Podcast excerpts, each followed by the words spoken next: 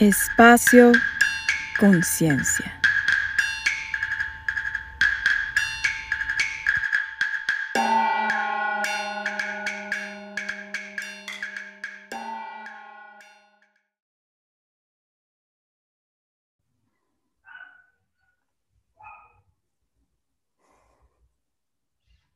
Hola, hola, buenas noches. Qué gusto que ya estés aquí. Bienvenido. Esto es Espacio Conciencia y yo soy Mora y hoy me encuentro conectada a la red del Internet, eh, aprovechando la tecnología y pues me conecté con mi amigo Pepón porque pues ahorita que se presente ya van a ver el tipo de persona tan interesante que es y pues que definitivamente yo desde que pensé en iniciar este podcast, este espacio, fue una de las primeras personas en quien yo pensé para, para invitar porque pues me parece que tiene mucho que aportar a este mundo, a esta vida y este tiene unas, eh, un trabajo en sus redes sociales súper bonito que a mí me, me gusta mucho. Yo creo que es este tipo de redes, eh, de contenido en redes sociales que pues que más bien nos ayuda, ¿no? Más que jalarnos al vicio de la red social como un comportamiento compulsivo, ¿no? Como una adicción, como algo este, vicioso, más bien es de estas personas que le aportan a estas redes sociales, a estas herramientas, pues realmente su cualidad de herramienta, ¿no? Que, las, que realmente nos sirvan para, para estar mejor en la vida. Y entonces, pues bueno, Aquí está mi amigo Pepom. Eh, hola, Pepom, ¿cómo estás? Preséntate, por favor. Claro que sí. ¿Qué tal? Muchas gracias por tenerme aquí. Estoy muy feliz, además de la bonita presentación. Eh, muchas gracias a las personas que... Muchas gracias a ti, para empezar, por haberme invitado, pero también muchas gracias a las personas que nos están escuchando. Espero lo disfruten. Claro que eh, sí, me voy a presentar, claro. Sí. A ti, a ti. Pues me voy a presentar. Eh, wow, está difícil. Eh. Ahorita que me dijiste que yo me tenía que presentar, dije, guay, digo. bueno, empieza em, por contarnos de tu, de tú a lo que te dedicas, pues. Sí, eso pensé, ¿no? Como, bueno, lo que me dedico. Yo, yo soy terapeuta, eh, yo soy psicólogo y creo que soy un terapeuta, no sé qué tan... Sí, soy un terapeuta peculiar porque yo soy psicólogo y además soy terapeuta energético hay muchos psicólogos y muchos terapeutas energéticos, pero los que combinan las dos no somos tantos. Eh, y a eso me dedico, o ahora eh, ya creo que ya en los últimos, no, en el último año que ha pasado, siempre, bueno, ya, desde, ya desde hace varios el contenido, pero yo creo que ya en el último año fue que ya como que ha empezado a pegar un poco más y siento que ya cada vez se hace más mi trabajo, como hacer en vivos, hacer videos y, y ese tipo de cosas y me gusta mucho, eso me gusta mucho espero algún día ya ser un influencer espiritual o algo lo que, o como se, o como se diga. No manches, sí lo vas a hacer. Eso me deje dinero. Gracias, gracias. Yo estoy segura de que sí lo vas a hacer porque además, este, bueno, para ustedes que van conociendo a Pepom, ya lo irán conociendo más, pero yo creo que Pepom es una de estas personas que son sumamente congruentes con su energía y con, pues, con sus palabras y sus acciones. Entonces, eh, pues cuando uno está vibrando en esa frecuencia a todos sus niveles, ¿no? Al nivel de lo que hablas, al nivel de lo que piensas, al nivel de lo que estás eh, generando con tus acciones, pues simplemente estás en esa, en esa vibración en donde las cosas se empiezan a dar porque así es como, como funciona, ¿no? Así es como funciona la, un poco la energía y un poco este, pues el mecanismo de la materialización, ¿no? Que podamos empezar a, a manifestar las cosas que queremos en nuestra vida, a diseñar la vida que queremos, ¿no? Y esto también este, me encanta porque es muy el trip de Pepom, es como su, su discurso. Pero pues bueno, amigo, yo te quisiera empezar preguntando, cuéntanos a los que no sabemos tanto de, pues, de este ámbito del tema, ¿qué es un terapeuta energético? ¿A qué se dedica? Claro que sí. Oye, tengo una pregunta, antes de empezar a responder, hay una pregunta que te quería hacer desde hace rato.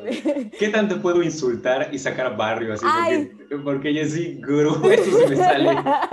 tira barrio, tú tira barrio. Ok. Sí, no, no, ah, bueno, gracias, gracias. No, no, no, ok, qué bueno, así, ah, ya puedo ser yo mismo.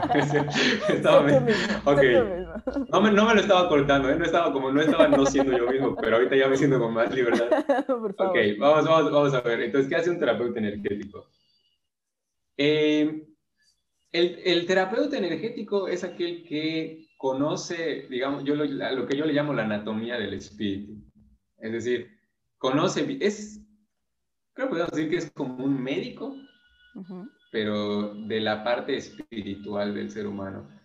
Porque, ¿sabes qué pasa? Que yo creo que mucha gente cuando escucha espiritual, todavía, todavía pasa que mucha gente escucha espíritu, no mucha, la gran mayoría de la gente cuando escucha espíritu se está imaginando algo en lo que crees.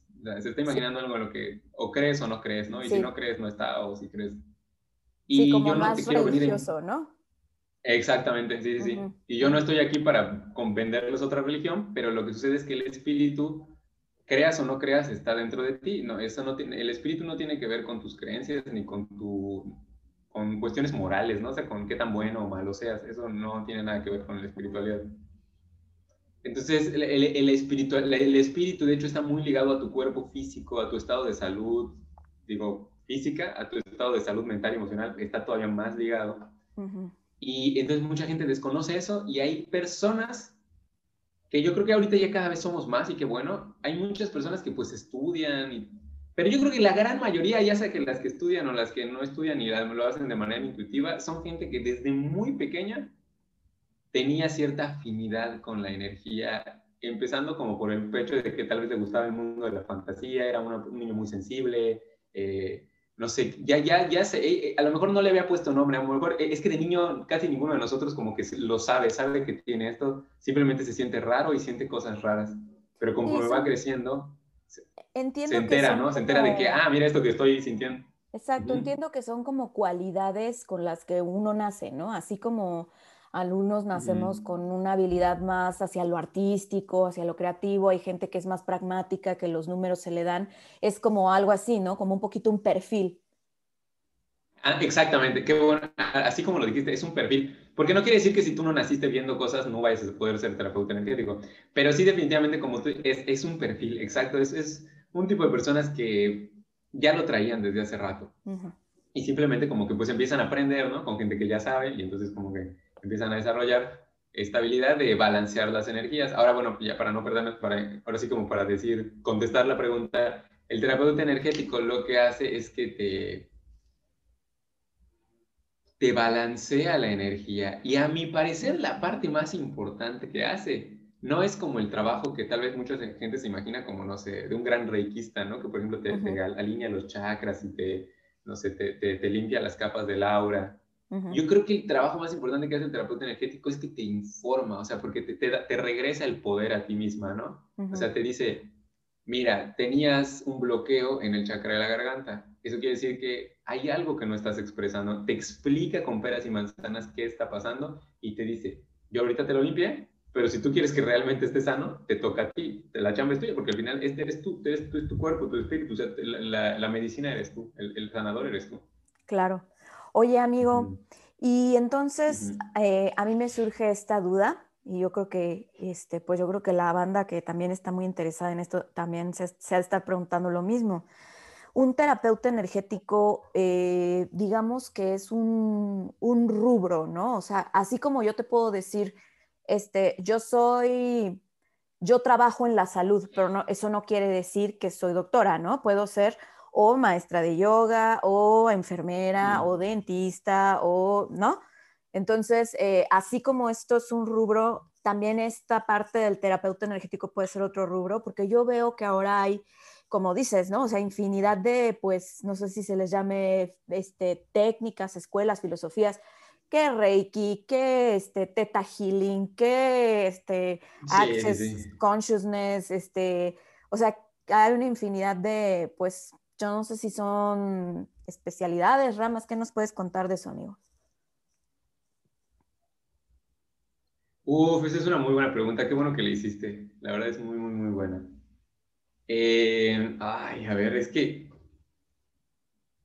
aquí en, este mundo de las terapias holísticas o de la gente que hace este tipo de cosas, sucede un fenómeno que sucede, que a mi parecer sucede en cual, casi cualquier otro oficio. Sin embargo, aquí es más, se, hace, se agudiza más e irrita más también a la población e-, este fenómeno de que, no sé, alguien tomó un curso nada más y con ese curso ya empieza a dar terapias, ¿no?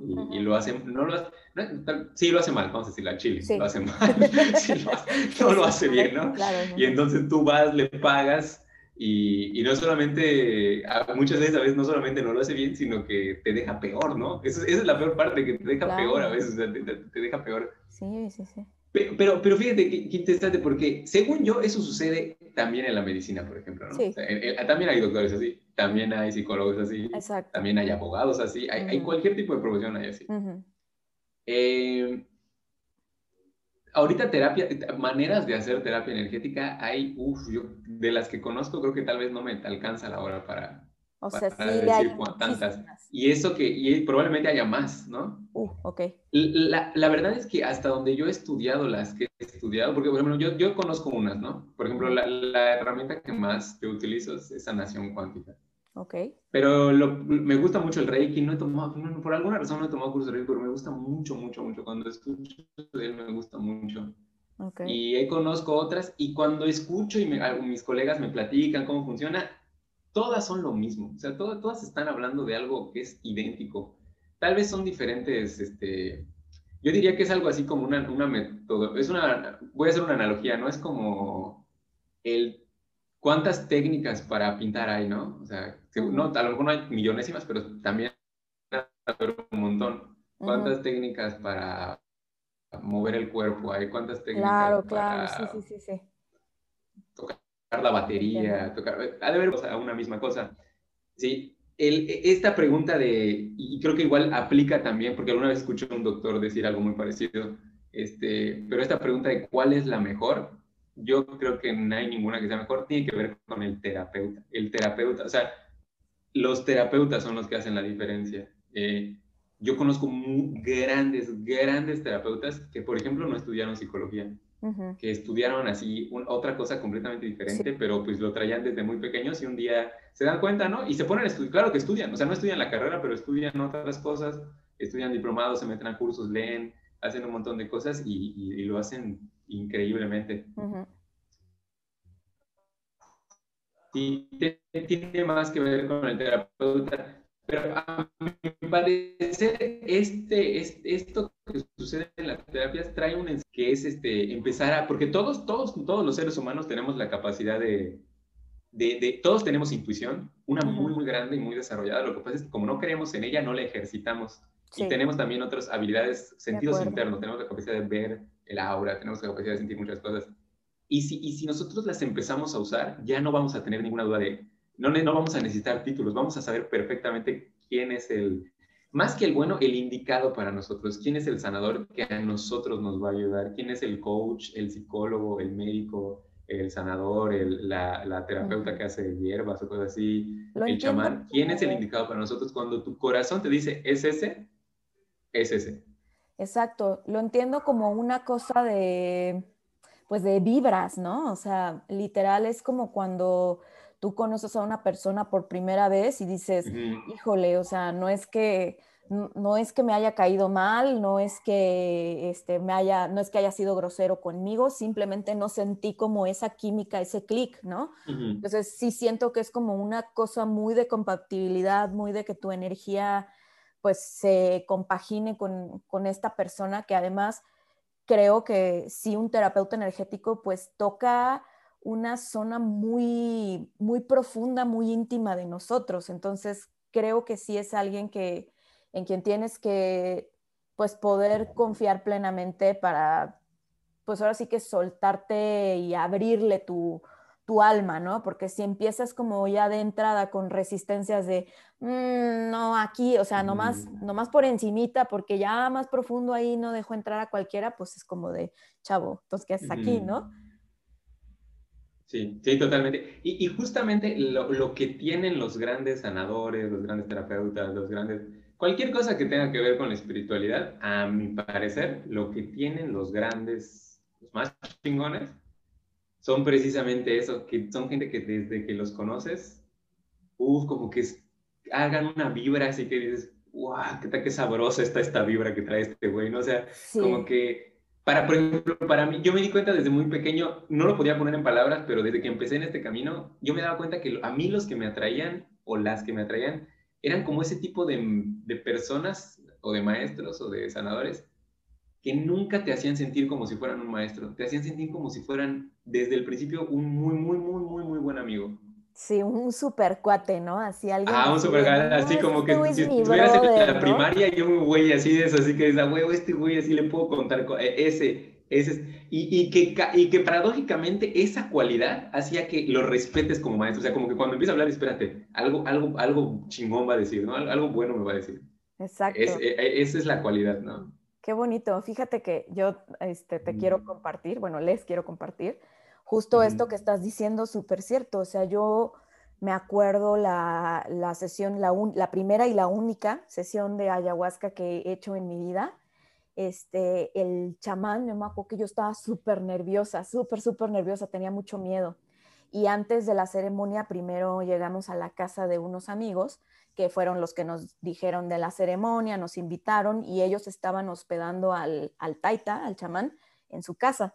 Entonces, primero llegamos ahí y, este, y nos decían, no, el Taita fue a las pirámides de Teotihuacán, ahorita regresa. Y yo así de, como que yo decía, ¿cómo crees que se acaba de ir de paseo si hoy tiene una ceremonia? Porque yo estaba nerviosísima. Y entonces cuando llegó, no sabes, o sea, un señor así como que mm, robusto, ¿sabes? O sea, como este de, estos hombres que se ven como curtidos, ¿no? Constituidos para cargar así, y chaparrito, pero macizo, macizo el hombre, ¿no?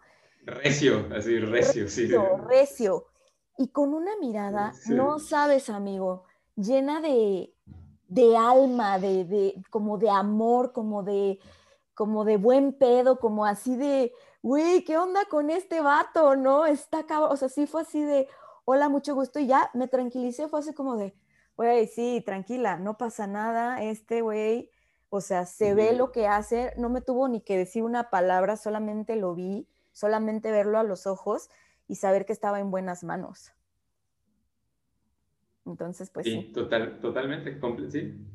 Sí, completamente. Ahora sí que ahí, es, ahí es cuando ves que la energía no miente, o sea, ahí es cuando ves, no, ese güey, o sea, este güey Sí, o sea, él, sabe, o sea, no te lo tiene que mostrar, todo en él dice lo que es. Exactamente. Oye, amigo, y a ver, platícanos entonces un poquito de la sanación cuántica, qué es, qué quiere decir, o sea, a ver, para los que no mm. sabemos nada, nada, nada, nada, nada de estas cuestiones, esto me suena como a viajes en el tiempo, no sé, a ver, ¿tú qué nos dices? Ay, qué loco, sí, cierto, sí suena así. eh, la, sanación, la sanación cuántica es... Yo, creo que la razón por la que yo me sentí más afín a esta técnica es porque incluye un... Aquí, a ver si, si lo escucha algún físico se va a imputar cuando empiece a hablar ahorita de esto, pero no me importa. No importa, no importa. Sí. Eh, la, la, razón por la que a mí me gusta esta es porque incluye ciencia, porque incluye un paradigma científico.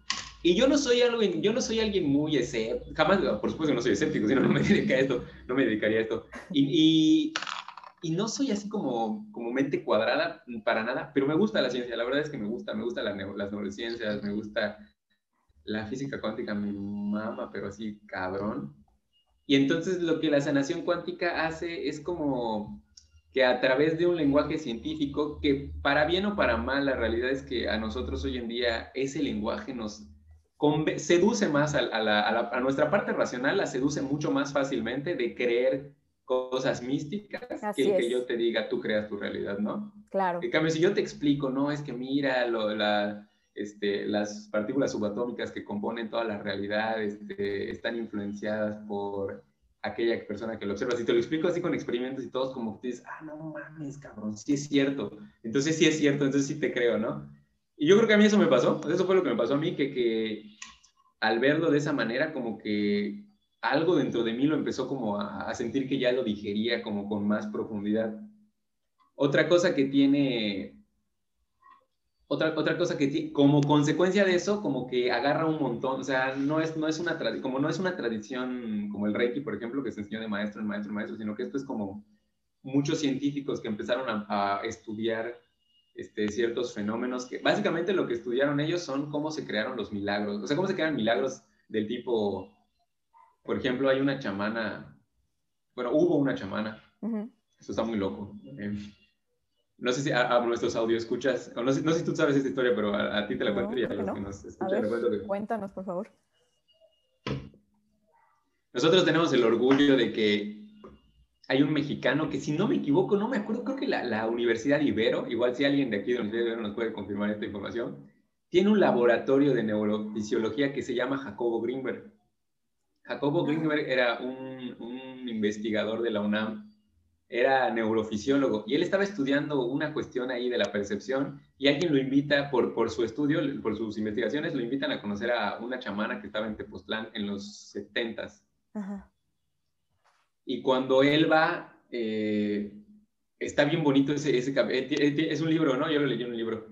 Entonces, este, el libro se llama Pachita, y entonces él cuenta que cuando llega Pachita, es una señora así en el mercado, así súper chiquitita, súper humilde, y le, lo invita a él, ya, ya, que él llega y le dice, oye, es que estoy estudiando esto, ella muy amable, le dice, sí, claro que sí, te invito a mi sala de operaciones, ven a ver cómo hago mi chamba, ¿no? Y lo invita a una chocita, a una chocita así súper humilde, donde había, estaba así, tierra, y ella operaba en una tabla así sucia, así, y había, pero había fila de gente, muchos extranjeros eh, esperando a pasar con ella. Y entonces él llega la primera vez que, que, lo, que lo, la va a ver, y ve cómo llega una persona y dice, oye, Pachita, es que ya me dijeron los doctores que si, que tengo algo en el, creo que en el apéndice o algo así, y si no me lo quitan me voy a morir, ¿no? Y ella le dice, sí, claro que sí, acuéstate, ¿no? Y agarra un cuchillo que ni, un cuchillo que ni siquiera tenía filo, le abre la panza sin anestesia. Oh la señora ni le duele. Le abre la panza, le saca el apéndice así con la mano. Creo que no, no me acuerdo si lo tira o lo pone en un fuego. aparece un apéndice en su mano, así, así, así como lo estoy contando. Aparece un apéndice en su mano nuevo, se lo mete a la panza y con las manos nada más se las pone y le cierra la herida, así toda la sangre. Entonces, el, el vato este, imagínate lo que además era científico, o sea, sale y dice que vomita, o sea, así de, de pero no, de, no del asco de verlo, sino que, su mente así explotó, no, no, lo pudo creer así, impactante, ¿no? Y, y entonces él, por, con mente de científico, de hecho, que, que, eso es algo que lo agradezco, bueno, yo lo agradezco, ¿no? O sea, desarrolla toda una teoría impresionante para explicar lo que hacía Pachita, ¿no? Y, y tiene que ver con la física cuántica y los lo que pasa es que es como, como, que la física cuántica dice algo que decían los egipcios, ¿no? Los, los egipcios, por ejemplo, eran impactantes sanadores cuánticos, o no sanadores, entendían un nivel de la realidad que en ese momento no entendemos. Y es justo lo que, lo que él decía, es que lo que dice Jacob que, que coincide con lo que dicen los egipcios y los alquimistas, es que en la medida en la que tú amplificas tu conciencia, primero te empiezas a ya no te identificas tanto con la personalidad, o sea, te dejas, de, dejas de limitarte a decir soy Pepe nada más, o soy Mora nada más, o sea, como que empieza tu, quién eres empieza a hacerse más amplio, y eventualmente empieza, es, todo esto que nosotros hacemos como de, por ejemplo, seguramente mucha gente de la gente que nos está viendo dice, es que ya hice mi cuadro de visión para traer ciertas cosas a mi vida, o ya leí la astrología, e, e, esto que nosotros empezamos a hacer ahorita, que nos, que nos, nos emociona, porque empezamos como a utilizar nuestra espiritualidad para manifestar cosas en mi vida, bueno, pues llega un momento en que lo llegas a tal grado que empiezas a interactuar con la materia que te rodea, o sea, empiezas a, empiezas a conocer tan bien las leyes del universo que logras empezar a materializar con mucha rapidez. Y hay gente como Pachita que era, o sea, que, porque los chamanes de aquí de México, de verdad que nosotros vivimos súper afortunados porque los chamanes de aquí en México son como si fueran la clase alta de la espiritualidad, solamente que con nuestros ojos físicos no se dan cuenta de eso. Y, lo puedes llegar a, lograr a un nivel de que apareces algo, ¿no? Entonces, básicamente, como que digamos que Pachita era una sanadora cuántica, pero nivel Dios. Lo que yo hago es como nivel kinder o algo así, ¿no? Yo te, yo te enseño más o menos cómo, cómo tú vas creando las situaciones de tu vida. Y, y, creo que lo hago bien porque la gente me entiende y lo, y lo diga, ay, qué chingón. Y, ahí, va, ¿no? Más o menos es, algo así es. Sí, yo creo que lo haces bien, amigo, porque además justo eres este tipo de persona que lo mismo, ¿no? O sea, que cuando pues lo que decíamos, cuando alguien es sanador de nacimiento, ¿no? Cuando trae esta, esta cualidad con ella nació, no que la desarrolló, sino que, o sea, simplemente se le da, es una persona que lo emana y que de verdad, amigos, ustedes, este, pues ahorita nomás lo escuchan y yo creo que con la voz también les transmite, pero el que el, el verlo simplemente en tus redes sociales te transmite confianza. Yo les quiero platicar un poquito cómo nos conocimos él y yo, y fue súper curioso porque pues no, mm, no, me acuerdo, yo creo que me salió en las sugerencias de mi Instagram, así como de, ya, ya sabes, de eso que te saca como abajo, este, te sugiere a quién seguir por el algoritmo, supongo, y me salió él y yo mm, no creo que no lo seguía nadie de mis amigos, pero lo vi, dije, ay, a ver, y le di seguir y este, y empiezo a ver su contenido y completamente pues era, resonaba con todo el trip que yo en ese entonces, en ese momento de mi vida, apenas empezaba a, este, como a introducirme a estos temas, ¿no? Energéticos, sanación cuántica, que el espíritu, ¿no? Que somos más allá de lo que este, vemos y tocamos. Entonces como que justo me estaba yo metiendo en eso y me encontré a Pepom así de la nada. Entonces, pues con esto les quiero decir dos cosas.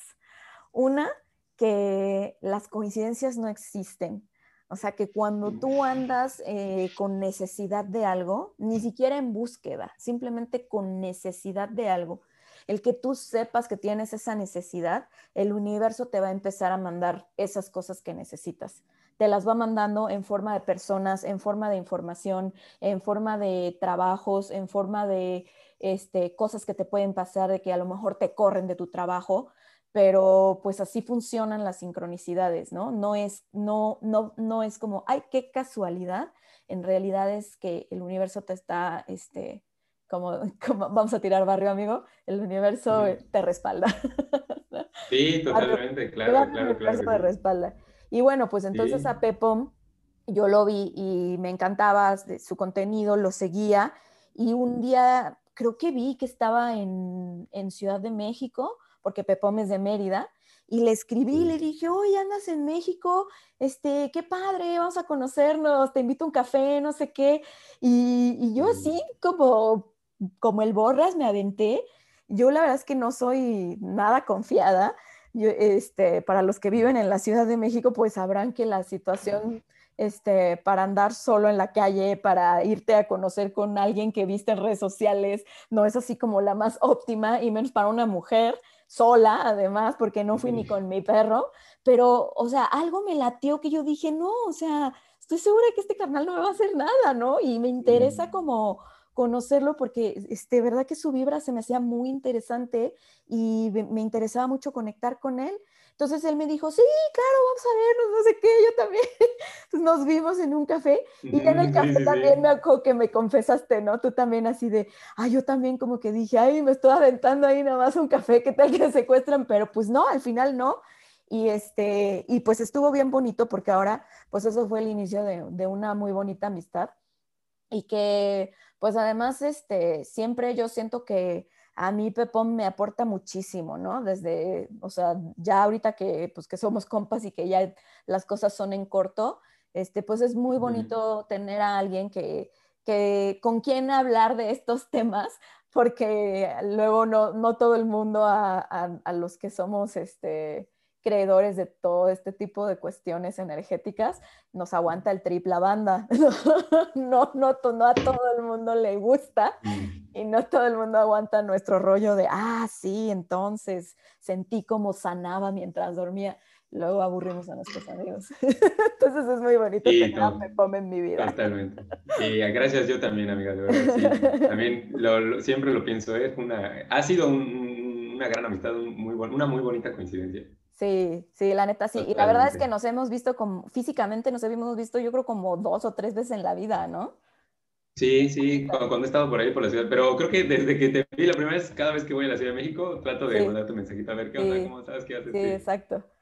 Oye, amigo, pues a mí me gustaría que nos platicaras un poquito acerca de mm, si podemos profundizar sobre las neurociencias. Justo este, yo también me empecé a como a interesar hace poquito y yo a quien más ubico y creo que es a quien más la gente que nos escucha también va a ubicar, porque es como que el boom y el que está haciendo esto súper famoso es Joe Dispensa, ¿no? ¿Tú qué, tú qué piensas o a quién consideras así? ¿Qué nos cuentas de esto? Oh, Joe Dispensa es así como, es el rockstar de esta madre. sí. Pero, pero digo, ganadísimo se lo tiene, yo lo admiro. Igual es de los que más me gustan, es de los autores que más me gustan. Además de que, ah, digo, además de que su chamba está brutal, una cosa que me gusta mucho de él es que en uno de sus libros leí que él tú pasó por un conflicto que yo creo que todos, y yo creo que yo apostaría que casi todos, si no es casi todos, si no es que todos los que estamos en la espiritualidad y en estas cosas pasamos, que es justo el empezar a hablar de esto en público y ya así, sin miedo a nada. Y él, y a él lo, lo, admiro más todavía porque él es, él es médico. O sea, él, él, cuando empezó a hablar de esto se lo tuvo, o sea, por añadidura los primeros que lo empezaron a escuchar son médicos. Y seguro que fue súper rechazado. Qué fuerte, seguro, Digo, él, lo cuenta, pero me lo puedo imaginar. Yo también, o sea, yo soy psicólogo y sé que incluso en la comunidad de psicólogos esto está súper vulnerado. Y, y bueno, o sea, como respecto a las neurociencias de su chamba, es que, es que es bien interesante porque yo creo que, fíjate que en, en, en la historia de la ciencia, que, ah, bueno, te digo, por eso, me, por eso la sanación, de hecho yo diría que de la sanación cuántico, él es uno de los más grandes exponentes también. Ok. Pero lo que les iba a contar ahorita es que cuando yo estaba estudiando la carrera, que cuando, cuando estaba estudiando la carrera, que ya tiene un rato, 10 años yo creo. ¿Tú qué estudiaste? ¿Psicología? Yo estudié psicología. Sí. Ok. Entonces, cuando estaba estudiando, yo ya practicaba yoga. Entonces, ya practicaba yoga y me gustaba mucho y además me, me, me, me gustaba mucho la meditación y el chamanismo y todo esto, pero como que estaba empezando por ahí, ¿no? Y recuerdo que de repente, como que en ciertos trabajos, en ciertas tareas. Yo leía, por ejemplo, de Carl Jung, ¿no? y, ¿no? nos mencionaban un poquito, pero como a mí me gustaba, empezaba a leer más y veía como que realmente él, él había, había hablado de astrología y de espiritualidad y de, cosas así bien, bien místicas y bien esotéricas, pero eso no lo... Eso no, lo, eso no te lo enseñaban en la escuela. o sea, es como, como, que, lo guardaba, la ciencia lo guardaba y decía, no, esto no, esto no lo digas, ¿no? Sí, sí, sí. Pero luego empecé a darme cuenta que no solo él, o sea, Newton tenía estudios así, Descartes tenía estudios donde abría las vacas y decía que el alma estaba por, por alguna parte del cerebro. Y de hecho le estaba atinando porque estaba encontrando la glándula pineal. Wow. Y así con, eh, no, no diría cuántos científicos cuando estudian muy a fondo casi cualquier cosa llegan a una dimensión súper espiritual. Y yo creo que uno de los lugares donde es más fácil que llegues ahí es en las neurociencias, porque como estás estudiando el sistema nervioso y estás, tratando, estás estudiando como la parte, ¿cómo puedo decir esto en peras y manzanas? Estás estudiando el cableado de la señal del celular, por así decirlo. Ajá.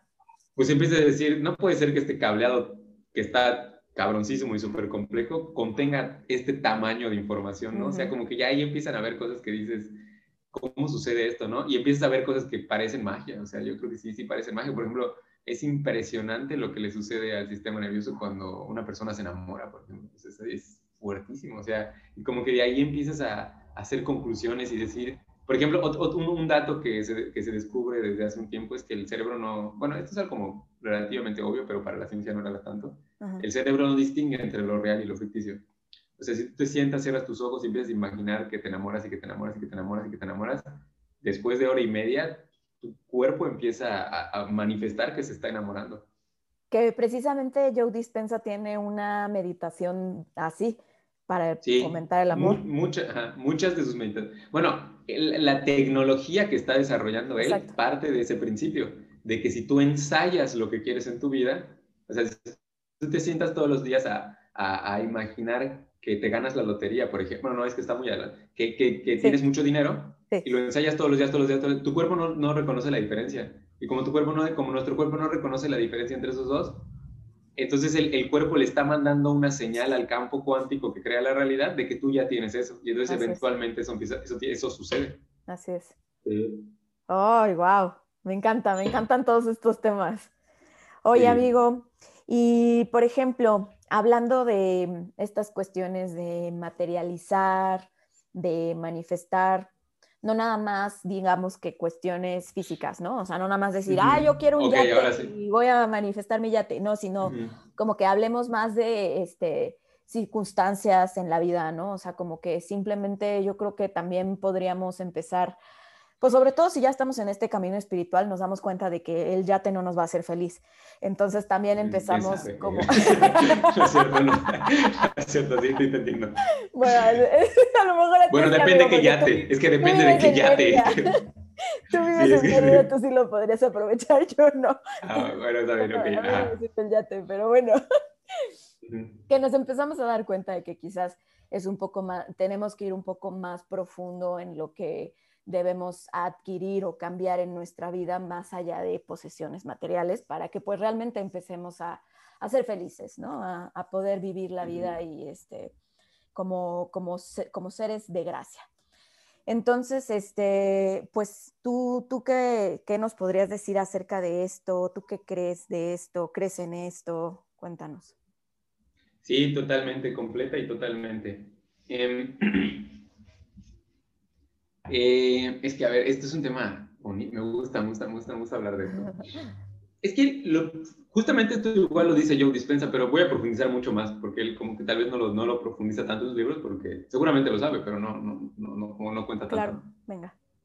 Es que en este momento la, la humanidad estamos en un nivel de conciencia y creo que con lo que está pasando de la pandemia la pandemia hizo que esto se exponenciara en algunas personas y en otras se, se, empezara a, quitar, ¿no? Lo que voy a decir ahorita. Que es que como humanidad estamos aún viviendo en un estado de conciencia de supervivencia.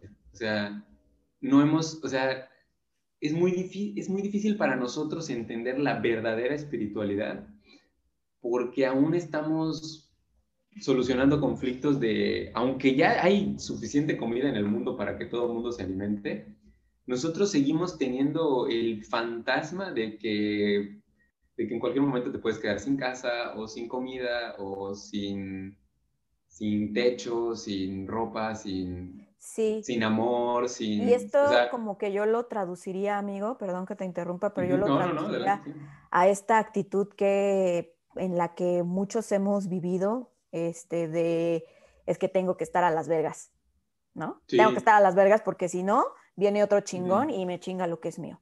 Esta actitud como de que, de que tienes que estar a la defensiva y de que cualquiera puede venir y despojarte de tus bienes y de que la vida es culera y entonces te tienes que poner chingón porque este, si no todo se va a ir a la chingada y cualquiera viene y te quita lo tuyo, ¿no? Sí, totalmente. Perdón, ya. Sí. No, no, no, no, no, por supuesto, adelante, aporta eso. Sí, totalmente. Y entonces, este, eso hace, porque no solamente tiene que ver con una cuestión de, porque por ejemplo, por ejemplo, voy a poner un ejemplo, ¿no? Nuestra idea de las relaciones en pareja está muy basada en, en, una cuestión de supervivencia y de miedo a volverme a quedar solo, ¿no? O sea, muchos esquemas de nuestra mente están basados en la supervivencia. Eso no es culpa de nadie, o sea, eso no es culpa de nadie, pero hay que entender que ahí estamos, o sea, que ese es el lugar en donde estamos. Como consecuencia de eso, estamos demasiado centrados en, en, la realidad exterior, es decir, con la, en la realidad que puedo ver y tocar con, con, mis, con, mis, manos, que puedo ver con mis ojos y puedo tocar con mis sentidos, ¿no?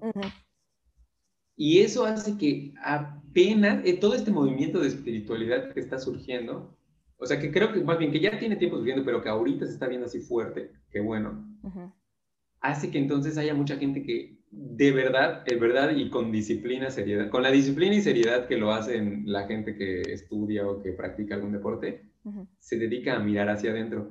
Y cuando empiezas a mirar hacia adentro es cuando ya no es una cuestión moral, porque eso es muy importante, en el camino espiritual es muy importante eh, distinguir entre lo que es un moralismo en tu cabeza y lo que realmente sientes en tu corazón. Por ejemplo, en mi cabeza yo puedo decir, yo soy una persona que voy a yoga y trato de no comer carne y toda, todo este, todos estos mandatos. Pero no, a lo mejor en mi corazón yo todavía sigo juzgando a los que no comen carne, por ejemplo, ¿no? Y, ahí como hay una incoherencia. No está mal, no le estoy criticando, es parte del camino. Eventualmente ese, ese moralismo en, mi cabeza se vuelve parte de mi ser. Así es. Eh, pero todo, eh, entonces este ejemplo va a que cuando empiezas a mirar hacia adentro, ya se te empieza a hacer más palpable esto que seguramente hemos escuchado muchas veces de que abundancia o riqueza no necesariamente se, se traduce en mucho dinero, ¿no? Así es. Entonces, ahí, pero, pero tú ya lo ves adentro, o sea, adentro de ti ya tú te das cuenta de qué es lo que realmente te hace sentir mucha riqueza en la vida. Y eso es, eso es, es diferente para cada persona, es muy, muy diferente. Entonces, eso ya es con, tiene, tiene todas las variedades, tantas variedades como seres humanos habitamos en este planeta. Y eso es muy necesario, es muy importante que cada uno de nosotros materialice su paraíso, porque de esa manera es como va más rápido va a elevar el nivel de conciencia en la sociedad. Porque obviamente si tú estás feliz, estás muy feliz con tu vida, pues obviamente te empiezas a volver una persona como, como ese meme de esponja que sale a tirar rositas por todos lados, porque ya no tienes ganas de encontrar a nadie, tienes ganas de, de, abrazar a mucha gente y de hacer cosas buenas por la, por la vida y darle al mundo. Claro. Claro, totalmente de acuerdo. sí, es que se nos está cortando un poquito. Entonces, eh, pero. Ah, es que, es que voy a contar mi compu. Ah, ok, ok. Bueno, mientras, de todas maneras, mientras Pepom este, hace una cuestión técnica para que tengamos mejor claridad en lo que dice, este, pues no sé, a mí me encantaría como apuntar aquí las, las redes sociales de, de, mi amigo, porque de verdad que, bueno, pues si ya llevan unos episodios escuchándome, creo que se podrán, cuenta, se podrán dar cuenta de mi este, amor-odio, de mi relación amor-odio que tengo con las redes sociales y que mm, pues eh, yo la verdad es que opino, soy de estas personas que opinan que las redes sociales son una este, herramienta que, se, que se, asemeja mucho a un arma. Te puede ayudar o te puede, este, o te puede hacer mucho daño. Entonces, eh, hay que tener, mm, pues no mucho cuidado, pero sí mucha atención con lo que estamos, con todo el contenido que estamos recibiendo de las redes sociales, con lo que, con lo que vemos, con lo que nos venden y con cómo pues los, mismos, este, los mismos medios de consumo nos empiezan a manipular para que queramos y necesitamos lo que ellos venden. Entonces ahí sí hay que tener mucho cuidado y bueno, yo con esto, a, todo esto voy, es que pues seleccionemos muy bien lo que, lo que vemos y pues definitivamente sí quiero, sí quiero recomendar mucho a mi amigo porque definitivamente son estas, estas cuentas en redes sociales que te aportan, que te van a dejar algo, que si, órale, te vas a, te quieres desconectar un ratito del mundo porque se vale, ¿no? O sea, se vale querer este, agarrar el teléfono y sumergirte en Candy Crush unas dos horitas, ¿no? O, o, agarrar y a lo mejor, pues órale, redes sociales, pero pues que veas algo de, de calidad, ¿no? Que veas contenido de calidad. Entonces, eh, amigo, tus redes sociales, ¿cuáles son? Recuérdanos, recuérdanoslas, por favor. Sí, claro, en Instagram estoy como pep, pep, pep-om, pep-om, pero con guion bajo entre la segunda P y la O. Y en YouTube estoy como Pepom con dos Es y tres Os. O sea, escribes Pepom, pero ponle dos Es y tres Os y así me encuentras en YouTube. Perfectísimo. Bueno, amigo, pues vamos a seguirle con esta charla después de nuestro paréntesis. Sí, sí. ¿Qué más?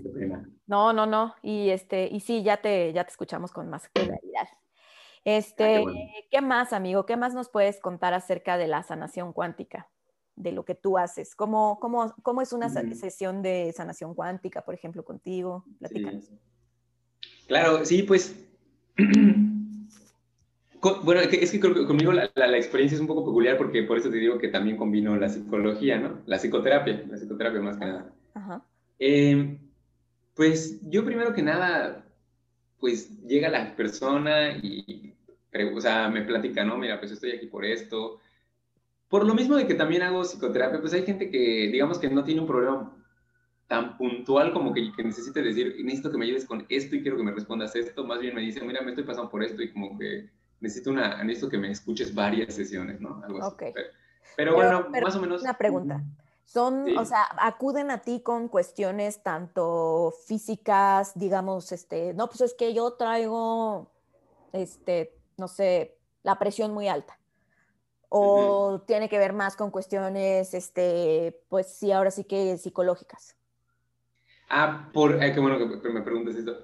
Por fortuna, y eso yo creo que tiene mucho que ver con esto que está, con todo esto que estamos hablando de la manifestación y esto. Yo creo que de los últimos tres años para aquí, la gran mayoría de mis clientes son gente que está como muy, muy emperrada en su crecimiento personal. Es gente que ya está muy comprometida con su crecimiento personal, que quiere amarse más, o que eso, que, o que, está en, o que ya está en la espiritualidad así muy, muy gruesamente y, quiere profundizar más, o que hizo una sesión de ayahuasca y cómo quiere entender más, o que a su vez también tengo la fortuna de ser terapeuta de otros terapeutas que vienen conmigo. Sí llegó un punto en el que llegaba gente que tenía la... Hasta la fecha creo que tengo una cliente que, que vino porque tenía la presión alta, por ejemplo, o que tenía alguna enfermedad, y también los ayudo con eso, pero, digamos, pero ahí ya no es, esa ya no es mi especialidad. O sea, ya si de, de plano así, por ejemplo, hace poco me tocó una, chica que no se podía embarazar. Yo cuando la empecé a escuchar, le dije, o sea, le, dije, no, a ver, platícame de la historia de tu familia, la historia de tu mamá, porque por ahí va, cuando la gente no se quiere embarazar, mujeres que me están escuchando, si no te puedes embarazar, muy probablemente hay un conflicto con tu propia mamá y con su mamá, con su mamá, y así. Oh, wow. Este, porque eso tiene que ver con el útero, es la energía del útero y así. Sí, o sea, yo sé de esas cosas y lo puedo hacer bien. Pero cuando ya la empecé a escuchar y dije, oye, sí, esto es, es, es esto, o sea, sí, sí se ve, o sea, sí, ese conflicto que no te puedes pasar tiene que ver con esto. Entonces ahí ya la mandé con un amigo que tengo, que tengo varios amigos así, que ya no son psicólogos, ellos, ellos ya son médicos alternativos. Okay. Y ellos ya le saben, ellos sí de plano te pueden decir, sí, con él se va a solucionar el problema. Y en efecto, hace un tiempo me escribió esta chica que sí, que, que de hecho ya tiene un hijo, o sea, ya, ya se embarazó y ya, está nacido bebé. Sí. Oh, qué padre. Sí, o sea, digamos, sí le sé a eso, pero no, es, no soy el especialista en eso. como que, sí, no, sé, como en términos de medicina, yo tal vez sí soy un neuropsicólogo, pero no soy un neurocirujano, por ejemplo. Ah, eh, ya las cuestiones de neurocirugía ya se las mandas a algo así. Ok, ok. Entonces, ¿cuál digamos que sería tu especialidad o qué es lo que más ves? Eso, como el desarrollo personal. E, ese es lo, lo, mío, lo mío es así, el desarrollo personal. O sea, tal vez a lo mejor si terminaste con una pareja y quieres como llevar bien el proceso de esta crisis, pero, pero no solo eso, sino que además tú ya te diste cuenta que esta relación te hizo ver un chingo de cosas de ti, ah, ese es lo mío, o sea, ven con Pepón. Yo te voy a ayudar a ese tema. igual, si tú ya te diste, o si estás en una relación tóxica y ya te diste cuenta que eso tiene que ver contigo, o sea, como que ya le medio le sabes a, a este pedo de que nada de lo que pasa en tu vida es coincidencia, es igual, es lo mío. Es ese tipo de banda que ya medio le sabe, pero quiere darle fuerte a eso, e, es, esos son mis clientes. Ok, ok. Wow, muy bien. Qué bonito. Oye, amigo, y pues mm, a mí me gustaría que platicáramos un poquito acerca de las, em, de las medicinas maestras, de las plantas maestras, de las plantas medicina. Eh, yo, pues, como ya ahorita mencioné, eh, me, me he acercado al, a este tipo de, plantas enteógenas. Para las personas que nos escuchan y no, no saben lo que es, eh, pues son plantas precisamente que la naturaleza, y yo creo que Dios o el universo o quien nos haya creado, las puso en este planeta disponibles para el ser humano y para nuestra evolución y como para echarnos la manita, ¿no? Como para de, a ver, este, humanos, eh, la vida va a estar pues machín, ¿no? O sea, es una experiencia intensa, ¿no? Entonces, pero no se preocupen, aquí les vamos a dejar este, estas plantitas, esta ayahuasquita, este peyotito, estos honguitos, este San Pedrito, este, y bueno, hay una infinidad de, de este, ahora sí que de, de tipos de plantas, este, que son eh, pues en la mayoría son psicoactivas, no todas son alucinógenas, pero que pues eh, de pronto cuando uno no conoce tanto del tema te dicen, ay, peyote, y te imaginas un, este, un hippie drogándose, ¿no? Y es como, pues no, no, en realidad no, no es una droga recreativa, este, y si es droga, porque pues droga es todo aquello ajeno al cuerpo que uno se mete, ¿no? Y puede ser benéfico o maléfico. eso sí. Entonces, dependiendo el uso que se le dé. Entonces, este, pues bueno, ¿tú qué, tú qué nos podrías eh, eh, contar de, este tema? ¿Cómo lo ves tú? ¿Tú cómo lo ves desde el punto energético? Uy, está buenísimo, me gusta mucho este tema. A ver si me callas. pues fíjate, justamente ahorita que me estabas diciendo esto, me acordé de dos cosas fíjate, ¿sabes de qué me acordé ahorita que me, estabas contando esto? Del primer capítulo de Midnight Gospel, que justamente tú me recomendaste, que cuando estaba viendo decía, está. ¡Qué joya! El primer capítulo de esa serie habla de, de Por esa serie favor, vean esa serie. Los que no la han visto, está en Netflix. Si les gustan estas cuestiones, y pues yo creo que sí, porque están aquí escuchándonos, ¿verdad? Este, si les gustan, vayan, corran, corran a verla, está increíble, luego platicamos de ella. Pero a ver, amigo, dinos. Sí, y justamente en, en el primer capítulo dicen algo que es mi perspectiva, ¿no? Que la perspectiva que yo tengo, pues, es, es la que tienen muchos psicólogos, muchos psicólogos, muchos psicólogos y muchos neuropsicólogos, que es, a ver, les, les voy a platicar un experimento que, que, de hecho creo que lo cuentan, creo que lo cuentan, no, me, no estoy muy seguro, pero creo que lo cuentan en el episodio de Midnight Gospel. Ok. creo que fue después de la Segunda Guerra Mundial. Sí. O no, no, creo que después de la Guerra de Vietnam. Ajá en Estados Unidos a, los, a, los, a los soldados que iban a la guerra como parte del botiquín les daban morfina por si en algún punto se, algo les pasaba y tenían que suprimir el dolor. Muchos de ellos, muchos de ellos, pues al, al estarse inyectando morfina, se vuelven adictos a la morfina. La morfina es una de las drogas, ahora, o sea, clasificando drogas legales e ilegales, no importa cualquiera de los dos, la morfina es prima, prima hermana de la heroína, que es probablemente la droga más, más adictiva que hay. estos, estos soldados inyectaban morfina y se volvían adictos, pero cuando pues ya después de que muchos de los, o los que regresaban con su familia, empezaron a hacer los estudios de quiénes seguían con la adicción y quiénes la podían dejar después. Que dejar la morfina es algo, son palabras mayúsculas, o sea, es algo muy difícil, muy difícil, es muy difícil dejar esa droga porque esa ya crea una dependencia física. el síndrome de abstinencia es horrible. Yo creo que por, por, lo que he leído y estudiado, sientes que te vas a morir si, si, si, no la sigues consumiendo. O sea, te tiembla el cuerpo, vomitas, así, muy, muy feo. El cuerpo se vuelve muy, muy dependiente. Bueno, pues resulta que cuando hacen el estudio de las personas que después, este, que se habían vuelto adictas, los que, los, los que regresaban con familia, y tenían hijos y tenía como un, espacio donde mucha gente los quería, la dejaban sin ningún problema o, con muy poco problema. Y aquellos que, que, llegaban y no tenían como ya familia y como que no tenían mucha gente a su alrededor, se, se, seguían siendo adictos.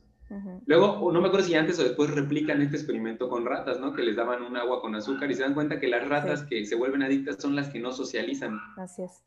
Y entonces e, esto se los platico porque yo creo que cuando, cuando empiezas a... Porque, ah, porque aquí voy a hacer un paréntesis. Este, justamente el, la, es, la rama de la psicología en la que yo me especializo es la transpersonal y la psicología transpersonal surge en gran medida gracias al descubrimiento del LSD y a los estudios que se hacen con él. Entonces, cuando, cuando empiezas a hablar de estas medicinas es muy importante entender, como tú bien dijiste hace ratito, qué es una droga, qué no es una droga y cómo funcionan las drogas, porque hay un meme bien chingón que dice, así que sale un señor, ¿no? Así como criticando un marihuano, así ese pinche drogadicto, ¿no? pero, pero el señor tiene café, azúcar y su pastilla para dormir. Sí, exacto. todas las personas tienen que entender eso, o sea, el café es una droga, es, es una droga bastante El azúcar. El azúcar es una super, de hecho creo que es la droga que más mata en el, en el, sí, exacto. más muertes trae al año. Sí, y, y la, o sea, el, cigarro también y el, el, chocolate también, por les guste o no, el chocolate también es una droga. Sí, sí, sí. Eh, no sé, o sea, se nos acaba la, la, el episodio si, si, me pongo a decir cuántas.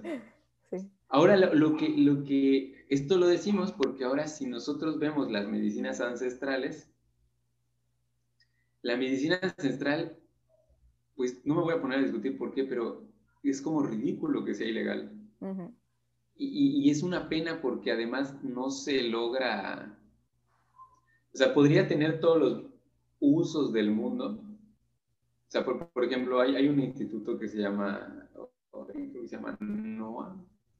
MAPS. No sé, pero ese es un instituto en Estados Unidos que se dedica justamente, exactamente. Eh, que ellos, por ejemplo, ahorita están súper fuerte con los estudios del éxtasis, o sea, de las tachas. Sí, es MAPS, Multidisciplinary eh, Associations Association for Psychedelic, Studies. Entonces están, por ejemplo, están estudiando el éxtasis, ¿no? En, en, en, varios pacientes, creo que con los que más están estudiando es con los pacientes de estrés postraumático y los resultados son maravillosos, o sea, mucho más altos que cualquier otro medicamento que te vende la industria farmacéutica. Pero, pero entonces, o como que ahí se empieza a ver, o sea, como que aquí hay un interés de parte de alguien. No me quiero poner ahí porque como que se pone muy intenso lo conspiranoico. Pero sí, o sea, y lo mismo con... Sí, pero solo, solo vamos a decir, monopolio Los beneficios que se han encontrado son así, sí, sí, sí, o sea, es así, fuertísimo, ¿sí? O sea, es fuertísimo. Y, y, lo mismo con casi cada una de las medicinas ancestrales, es así brutal el, el o sea, si, si de verdad se distribuyeran, si de verdad se utilizaran, no sé, es una cosa impresionante. Pero yo creo que la, lección más grande que nos dejan estas plantas es, para mí son dos muy puntuales. La primera es que esas sí son medicinas. O sea, como cuando yo, yo igual he tenido la experiencia, cuando las consumes, algo en el cuerpo te dice, esto sí es medicina, lo que tú tomas eso no es medicina, eso que tú tomas nada más es un, es un anestésico. O sea, te anestesia el síntoma y te hace que se te vaya. A todo esto, déjenme decir que yo le pongo un altar a la medicina alopática, ¿eh? no tengo nada en contra de ella, está súper bien, nos, nos, ha permitido hacer muchas cosas en la vida, pero tiene un punto ciego que, que, te quita el poder, o sea, nunca te preocupas por tu salud porque tú siempre estás esperando que haya una pastilla, una vacuna o algo que te, que te va a curar de todo. En cambio, la ayahuasca y el peyote y todo esto, no, el peyote y la ayahuasca y todos estos te, te, verdaderamente te hablan desde adentro y te dicen, no, brother, tú eres la medicina. O sea, esto que te yo no soy Dios, no soy nadie, soy tú, te estoy hablando tú, a ti, tú mismo te estoy hablando a ti misma.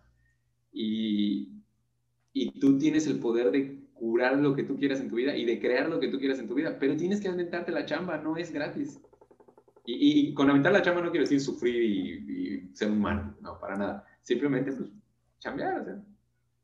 Sí, exacto, amigo. Creo que acabas de tocar un punto súper importante, esta parte de que si no es que no es que la ayahuasca, no es que la ayahuasca te va a solucionar, no es que la ayahuasca te va a traer al este a la visión del arcángel Gabriel para decirte sí, estás sanado, ¿no? Bueno, puede que sí, ¿no? Puede que sí, dependiendo, cada, cada quien tiene una, una visión diferente, pero sí creo que más bien tiene que ver con conectar contigo mismo a niveles profundos, que yo creo que precisamente pues ese es como el camino de, de la espiritualidad, ¿no? Ese es el punto cuando nosotros nos empezamos a, a acercar a, a prácticas espirituales, nos empezamos a, a, hacer muchas preguntas acerca de nosotros, de quién somos, de por qué estamos aquí, de qué sentido tiene nuestra existencia, qué sentido tiene que estemos aquí respirando aire todos los días, ¿no? O sea, como que cuál es nuestra aportación en el mundo. Entonces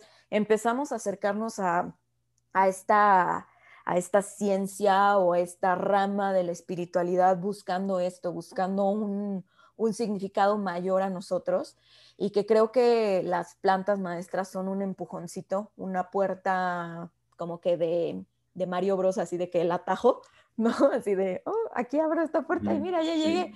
Porque pues es, es lo mismo el camino de la meditación, el camino de la introspección, del trabajo personal, eh, pero este pues puede tomar muchísimos años, ¿no? Y es un gran, gran compromiso.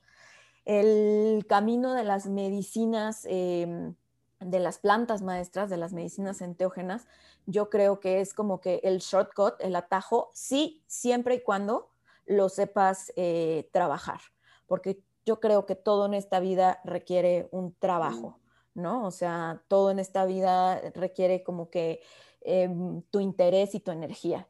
Entonces no es como que digas, ah, es que tengo un trauma muy fuerte con una cosa que me pasó en la infancia, entonces voy a tomar ayahuasca 20 veces a la semana para que se me quite, ¿no? O sea, como queriendo suplirlo por la pastilla, por el chocho que te daría un médico alópata, porque en realidad pues solamente estarías cambiando una sustancia por otra, pero tu mentalidad sigue siendo la misma. Sigues sentado queriendo que alguien más arregle el problema y alguien más trabaje por ti y la cosa pues no es así, ¿no? O sea, eh, me refiero a que Simplemente el ayahuasca te va a ayudar a ver cosas, te va a lo mejor a plantear más preguntas, pero te está direccionando, te está dando como una pista, ¿no? Te está diciendo, hey, ¿no? Andas bien perdido, brother, es por acá, voltea a ver esto, mira este episodio de tu infancia qué es lo que, o sea, a lo mejor te muestra, ¿no? Una, alucinación en la forma de la cosa más traumática que te pasó en la infancia. Y a lo mejor entonces por ahí es por donde tienes que ir, ¿no? y si, si te lo está mostrando es porque eres tú, porque estás conectando contigo, con tus niveles más profundos de conciencia y desde ahí tienes que empezar a moverte en la vida de ahora en adelante. ¿Tú qué opinas, amigo? Sí, totalmente, sí, completamente de acuerdo. Y creo que es que es lo que digo, o sea, lo que pasa es que yo creo que es, es la esencia de, las plantas es que, o de, más bien de las medicinas ancestrales, es que te empoderan, o sea, te, te devuelven la responsabilidad de que tú eres el dueño de tu vida y el dueño de, de, tu realidad. Y esto a veces, a veces puede sentirse como un regaño, pero yo siento que, yo siento que muchas, a veces lo sentimos como un regaño, pero porque nosotros estamos acostumbrados a que nos regañen o a regañar, ¿no? Pero no es un regaño, de hecho es un acto bastante amoroso, o sea, es un acto bastante amoroso que, que alguien te diga, por ejemplo, que, que baje Dios y te diga, no, güey, pues es que yo, yo no soy nadie, o sea, realmente el que está creando tu realidad eres tú, o sea, no, no hay nadie, no hay nadie que, se está, que, que te esté haciendo la vida difícil o que te esté haciendo favores para hacértela más fácil. Eres tú, eres completamente tú la persona que, que, estás creando las cosas que te están sucediendo. Por eso pasa eso, por eso pasa que tú vas a la ayahuasca y en el viaje, a lo mejor tú cuando vas a la ayahuasca vas porque, no sé, a lo mejor este, tienes un problema muy fuerte con tu jefe, ¿no? Con tu jefe en el trabajo. Pero cuando vas a la ayahuasca, tú ves y recuerdas como episodios de tú de niño o de niña y recuerdas como episodios muy duros con tu papá y dices, ¿qué pedo, no? Pero pues como se, te mueve algo, se te soluciona y parece que mágicamente algo pasa y se soluciona, ese conflicto con tu jefe se soluciona y dices, ay, no mames, qué chingón, ¿no? Pero pues lo que pasa es eso, que la ayahuasca te está mostrando, mira, o sea, tú estás creando este jefe en tu vida porque, porque de niño con tu papá tuviste esto y, y la energía está siendo la misma, ¿no? Y es, es, eso. Y, de ahí la importancia del chamán, ¿no? Porque el chamán es el que te dice, o sea, el chamán es el que te dice, bueno, la, plantita te está mostrando este, que, de dónde vienes. Así es. Claro. Oye, amigo, pues ya casi vamos llegando al final de la entrevista. Lo, último que me gustaría preguntarte es, eh, ¿tú qué nos podrías comentar eh, acerca del ego y de cómo pues esta, esta definición y su papel en nuestra vida eh, define también nuestra realidad? Ok, el ego, ok, muy bien. Em, a ver, está, fuerte, está profunda esa. Pues es que el, camino, el camino de relacionarte con tu si es que ya te diste cuenta que está ahí. El, es que creo que el problema más, más, grande es cuando no te das cuenta que está ahí. A ver, vamos, vamos a empezar un poco más básico. Ah. ¿Qué es el ego? Así como el ego, vienen peras y manzanas, amigo. Vienen peras y manzanas, así que bueno que me dices eso, porque si, si me ahorita me iba a sacar, hay un doctor que mi mamá que eh, lo dice así majestuosamente, pero, pero sí está medio complicado. En peras y manzanas es, el ego es una parte de tu mente es más, si no sabes nada de qué es el ego, probablemente es tu mente, porque es una parte, pero justamente es la parte que conoces de tu mente. O sea, la parte que, que, que, con la que tienes más contacto, esa es el ego. La parte que no es el ego, a lo mejor no la conoces o la conoces muy poquito. Pero es, es, la, es la mente que se, que se rige por tu instinto. Esa es, es, una cosa que hay que entender muy claramente. O sea, el ego, el ego se rige por el instinto, por instinto de supervivencia, de reproducción, de, y de, muchas cosas. Como consecuencia de eso, entonces, tu ego, en muchas ocasiones, es una mente muy infantil, muy, muy poco racional y muy animal, o sea, muy bestial. Ok. Entonces, eh, mucho del trabajo en la espiritualidad viene de, los budistas lo definen así, y creo que es una muy buena definición, es que empieces a, lo empieces como a volver tu amigo, como si lo domesticaras. Suena feo la palabra domesticar, pero sí, eso, como si tuvieras un perro así que es un chingo de desmadre. Y el proceso en el que tú te vas encariñando con el perro, y al rato el perro ya se vuelve tu mejor amigo, y anda contigo, y ya no solamente no está peleando, sino que está feliz, y, corre, y, tú, y te llevas muy bien con él. Es, el, el espiritualidad tiene mucho que ver con, no con lograr eso, con el, pues sí, con lograr eso, pero más bien con el proceso en el que logras eso. Ok. Sí. Ok. Sí. Si quieres, a ver, voy a hablar un poquito más para que, para que vayan como profundizando y les sirva a la gente que nos escucha. Porque nuestro ego es una consecuencia de... Es, un, tiene que ver con el proceso evolutivo de nuestra mente.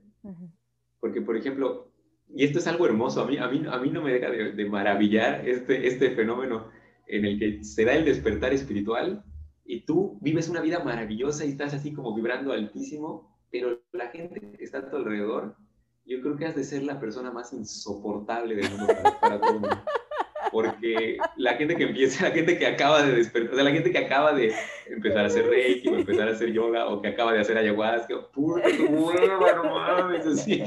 O sea, llegas a platicar con ellos y hasta yo, hasta yo mismo ahora cuando lo veo digo, ay, no me digas que yo así era porque pero sí, así era, o sea, sí, claro. Porque tú llegas y empiezas a, no, es que yo ya estoy acá y ustedes que son muy mundanos son los pendejos. Claro, sí, estoy de acuerdo. Estás pensando así, así. Eso es el ego, eso, tú crees que estás espíritu, pero no es cierto, eso es el ego. pero, pero, pero no, pero si tú te pones a criticarte a ti misma o a ti mismo de decir, no, porque soy así, no debería de ser así, no, no funciona así, o sea, no, no lo vas a lograr, al contrario, lo vas a hacer más grande. Lo vas a hacer más grande porque no lo vas a decir y aquí viene una regla alquímica. La, alquimia dice, lo oculto revela lo manifiesto. Ahorita te voy a explicar qué significa esto, peras y manzanas. Que dice, si tú no dices eso, o sea, la energía no está saliendo, como no está fluyendo de, de, de adentro hacia afuera, de afuera hacia adentro, si tú bloqueas ese flujo y no lo dices, si tú no dices, creo que todos son unos pendejos, no desaparece. Solo tú crees que desapareció y te lo, te lo metes al fondo y lo vas guardando, guardando, guardando, y sale en tu actuar. Por esa razón se da este fenómeno. Porque todo, tú crees que estás así, que eres un yogi así ya súper, súper elevado, pero lo que emanas con tu conducta es que soy un mamón de mierda porque me creo más grande que todos. Y aquí, y aquí sucede esto, justo fíjate que luego vamos a conectarlo con la primera pregunta. Aquí sucede este fenómeno del cabrón que tú ves en las redes o que ves en otro lado, que dice que es espiritual y así y así, pero cuando tú lo ves, la única vibra que te llega es que, güey, este cabrón me está diciendo que soy un pendejo. O sea, así, me está así, eres un pendejo, no sabes cómo vivir la vida, yo te voy a enseñar cómo vivir la vida. Claro, porque, porque lo que, o sea, no, no dice lo que realmente siente. Entonces, este, el proceso no va por ahí, el proceso, todos, yo creo que yo, todos pasamos por ese proceso, ¿eh? no, no, no, no se sienta mal si está ahí. si alguien aquí dice, chinga, yo soy ese, todos somos ese. Todos hemos sido esa persona, o lo somos eh, Y en cierta medida, yo creo que todos exacto. Y, y, lo somos en cierta medida, probablemente. el, el, el, proceso con el ego es amarlo, al contrario, es como amarlo. Y amarlo es amarte a ti, o sea, decir, pues sí, chinga su madre, la neta sí soy medio amor, y sí soy un poco narcisista, y si soy celoso, y si soy, no sé, todo lo que sea que somos, porque todo, todos somos ese tipo de cosas. Y ahí sucede una paradoja bien grande. Cuando lo aceptas, número uno, número uno, y lo que todo dice, empieza a desaparecer maravillosamente cuando aceptas que eres mamón, por ejemplo.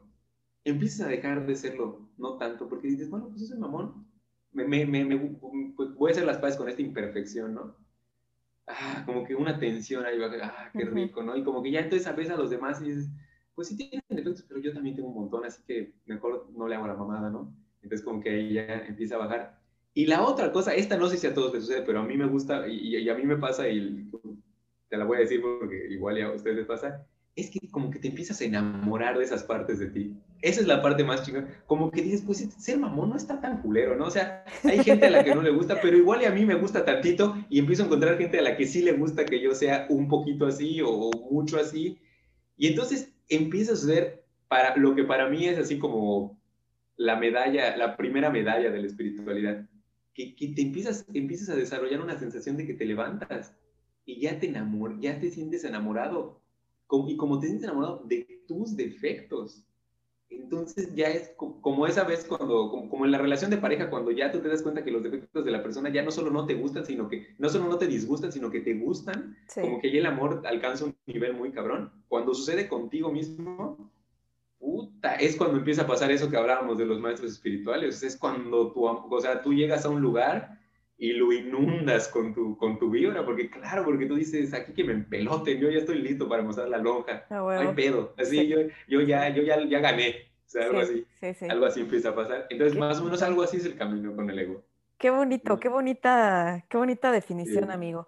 Yo quisiera platicarles un poquito, pues, mi percepción del ego yo me acuerdo que a mí pues me mencionaban ego y yo era como, mm, me acuerdo de mis clases de psicología de la prepa, del, del yo, del ello, del super yo, pero este, creo que nada más Freud le decía sí, pero había otros que le decían ego, pero había otros, entonces era como, ah, para mí era un concepto así. Así hay miles de, miles de maneras de ¿no? Era así como de, ¿qué es el ego? Y entonces era así como de, es la percepción de mí mismo, creo.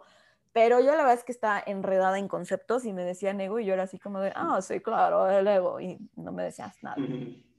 Pero bueno, después, este, cuando me empecé a interesar por todas las cuestiones espirituales y empecé como a meterme más en este rollo, pues conocí al maestrazo Eckhart Tolle ¿no? Eh, leí, leí, su libro, tuve la fortuna de leer su libro, que ya he hablado mucho de, él y lo seguiré haciendo forever and ever. y, este, y pues me enteré y, y, me pareció una manera increíble como lo explica él, de que el ego es pues esta falsa, esta falsa proyección tuya, ¿no? Que el ego te está constantemente diciendo, eres, este, eres flojo o eres una eh, persona que es difícil de querer, o es que eh, tú necesitas ser esto, esto y esto y esto y así mejor que fulano, sutano y mengano, porque no eres suficiente. ¿no? Entonces, como que el ego siempre está, es, un, es una, una vocecilla ahí por, en tu mente, una vocecita de fondo, que siempre está calificando, juzgando, este, todo, pero en función a nuestra supervivencia, como tú dices, amigo, ¿no? O sea, en función a que sobrevivas, no nada más ya en esta cuestión cavernícola de comer o huir si ahí viene el dinosaurio y me va a, pisar, este, sino, y el dinosaurio, ¿eh? ¿Qué tal? Pero bueno, no, no, nada más en esta cuestión como más primitiva, sino a nivel también, pues por ejemplo, me lo imagino en la prepa, ¿no? La prepa misma es una jungla, entonces ahí el ego, ¡pum! Yo creo que ahí este, una preparatoria es un mar de egos. Yo siento que a esa edad es cuando más ego podemos tener, ¿no? Cuando está más en su, en su máxima potencia. Y este, porque estamos en modo sobrevivir en la prepa, o sea, estamos en modo no digas ninguna pendejada, porque si no, ya no, ya no te bajaron el pendejo en todo el año, este, ten cuidado lo que vas a hacer, ten cuidado cómo te vas a vestir, ten cuidado quién vas a ser, ¿no? Entonces define mucho eh, los bordes de nuestra personalidad y pareciera que nos va dando una identificación, ¿no? Una identidad, como tú eres esto. O sea, en este cuadrito que yo ya te dibujé, que es seguro, esta personalidad que yo ya tracé, que es donde nos vamos a mover este, y nos funciona en estos, dentro de estos parámetros y estos límites, tú eres esto. Entonces tú te empiezas a creer eso, ¿no? Uno se empieza a creer, sí, pues yo soy este, todas esas definiciones, ¿no? Y entonces, pues un día, este, cuando te das cuenta de que esa vocecita no eres tú, porque pareciera que esa vocecita, pues, sí, uno dice, pues sí, son mis pensamientos, soy yo, ¿no? O sea, soy yo hablando en, con la boca cerrada, ¿no? Y, este, y te das cuenta de que no, que en realidad no eres tú, que es otra parte de ti, que es una parte que configura tu, tu mente, tu psique, ¿no? Pero que tú eres otra cosa. ¿Tú qué nos podrías decir, amigo? ¿Qué, qué, qué, qué es esta otra cosa que sí somos si no somos el ego? Sí, antes de, antes de que responda tu pregunta, fíjate, mira, mira nada más qué, qué, qué, coincidencia tan bonita va a suceder ahorita. Para la gente que no nos está, solo, bueno, es que solo nos están escuchando, yo estoy aquí en mi cama, este, bueno, al lado de mi cama, y, voy a agarrar, aquí hay unos libros que tengo para leer al lado de mi cama, voy a agarrar, ni siquiera lo he volteado a ver, Justamente estoy leyendo La Nueva Tierra de Eckhart Ay, sí, es que sí, sí, no. Eh, Lo llevo en mi corazón. ah, bueno, eh, sí, sí, sí, yo igual soy muy fan. Eh, bueno, eh, qué, buena pregunta esa, ¿qué, ¿qué es esa otra cosa? Y aquí, cuando empiezas a hablar, cuando ahorita que dijiste todos estos ejemplos, eh, sí, justamente Eckhart lo que habla es eso, como, como el ego opera en modo de supervivencia, entonces cualquier cosa que nuestro ego dice, esto es mío, o yo soy esto, aferra con mucho miedo, o sea, porque, y ahí es donde, es que ahí es muy profundo, porque ahí cuando empiezas a entender qué es el miedo, o sea, el miedo es como, el, el ego cree que si yo, por ejemplo, dejo de ser espiritual, por ejemplo, si dejo de ser terapeuta o algo así, Tú, suena raro, como que a, nosotros nos suena así como, ay, suena estúpido, pero es que si te pones a darte cuenta de cómo actúas, te vas a dar cuenta que sí, actuamos como si, si yo dejo de ser terapeuta y dejo de ser exitoso y la gente me deja de reconocer, se me va a ir el amor, se me va a ir la vida, o sea, voy a dejar de ser yo. Ese es el principio fundamental con el que, con el que opera el ego. Y cuando te empiezas a dar cuenta que tú no eres eso, yo creo, yo creo que lo primero que sucede en términos más tangibles, antes de empezar a hablar de la iluminación y de la conciencia, creo que lo primero que empieza a suceder es que la vida se vuelve más relajada. O sea, como que empiezas a, a sentirte más libre. Y, y sí hay una sensación, tal vez, aunque nadie te haya hablado de espiritualidad, sí hay una sensación de expansión. O sea, como ya no te limitas a solo ser grosero, o solo ser bueno, o solo ser malo, o solo ser, yo voy a hacer lo que sea que, que, la situación amerite ser, ¿no? Conforme, sí, bueno, si esto ya lo llevas a, la práctica, a la meditación, a la práctica consciente, o sea, ya, de verdad conciencia, ya de darte cuenta de que no solo es tu ego, por supuesto que empiezas a, a adentrarte en estados de conciencia muy amplificados, ¿no? Empiezas a contactar con cosas, empiezas a sentir cosas, empiezas a, a entrar en estados de paz, de amor muy, grandes, pero para mí la, la, recompensa más valiosa que ese proceso trae es que empiezas a vivir una vida más feliz. O sea, empiezas a ser mucho más feliz. O sea, creo que no solo en, manifestación de cosas, o sea, tu actitud ante lo vida, es como si le perdieras el miedo a la muerte. Algo, algo así pasa, o sea, digo, en mi experiencia eso es lo, lo más fuerte, o sea, como que te toca, ya no te tomas la vida tan en serio, ya no te tomas a ti mismo tan en serio, y como que eso trae como consecuencia una sensación de mucho, de como que estás jugando en la vida y como que te dan muchas ganas de amar mucho, a ti y a los demás. Sí, hay, hay una frase que, que no dice Descartes, no me acuerdo quién la dice, pero yo la, la, digo porque no me acuerdo quién la digo, pero, pero esa a mí me parece es que es como, como si el ego y el amor no fueran compatibles, pero, pero no porque son enemigos, sino porque justamente amándote haces que el ego se haga más chiquito. Entonces, donde hay, donde hay amor no puede haber ego y donde hay ego no puede haber amor. Wow. Me encanta. Sí. Sí, qué buena frase. Qué bonita. Donde hay amor no puede haber ego, donde hay ego no puede haber amor. Me encanta. Sí. Hoy, amigo, pues hemos llegado al final de, de esta de esta súper chavocha plática. Este, pues nos daría para más, pero tampoco quiero hacer muy largo esto. Este, y pues nada, te agradezco muchísimo. Sí, vamos a atascar, que, seas, que seas de mi, mi, primer invitado, que este, eres el, el, padrino que inaugura las entrevistas en... Ay, qué honor. y este, y pues nada, ahí está, uh. Repitamos tus redes sociales, amigo, para que vayan y te busquen y te sigan y tengan contenido de calidad. Muchas gracias. Sí, claro, otra vez. Es Instagram. Eh, en Instagram me encuentran como pep-om. O sea, tú escribes pepom y nada más le pones un guion bajo entre la segunda P y la O. Ok. Eh, yo creo que si entras a esa, ahí vas a encontrar todas las demás, pero en YouTube también puedes encontrar que estoy como escribes Pepón, pero le agregas, o sea, lo escribes con dos S y con tres O's. Y así me encuentras también en YouTube. YouTube. igual tengo TikTok y Facebook encontrar todas las demás. Perfectísimo. YouTube, Pep con dos S y tres O's. Tres O's. sí, exactamente. Muy bien, pues ahí está, amigos. De verdad que, pues, ya lo escucharon, ya vieron el amor de persona que es este hombre y pues vayan a acompañarlo y a, darle amor a sus redes sociales porque este, eso también es que, que, cuando uno da amor se le regresa bien bonito y, este, y pues vayan a que el Pepón les vaya a dar mucho amor. Sí, sí, totalmente. Los voy a llenar de cursilerías. Perfectísimo. Oye, amigo, pues muchísimas gracias. Te quiero mucho. Te mando un gran, gran abrazo hasta allá, hasta Mérida. Y este, mm. pues ojalá que pronto nos podamos, nos podamos volver a ver en persona. Ojalá que yo creo que sí, y yo también te quiero mucho y muchísimas gracias por haberme invitado. Para mí fue un gozo, un placer y un honor. Muchísimas gracias, amigo. Pues bueno, esto fue todo, amigos. Muchas gracias por acompañarnos. Este fue Pepom, esta fui yo, Mora, y esto fue Espacio Conciencia. Hasta la próxima.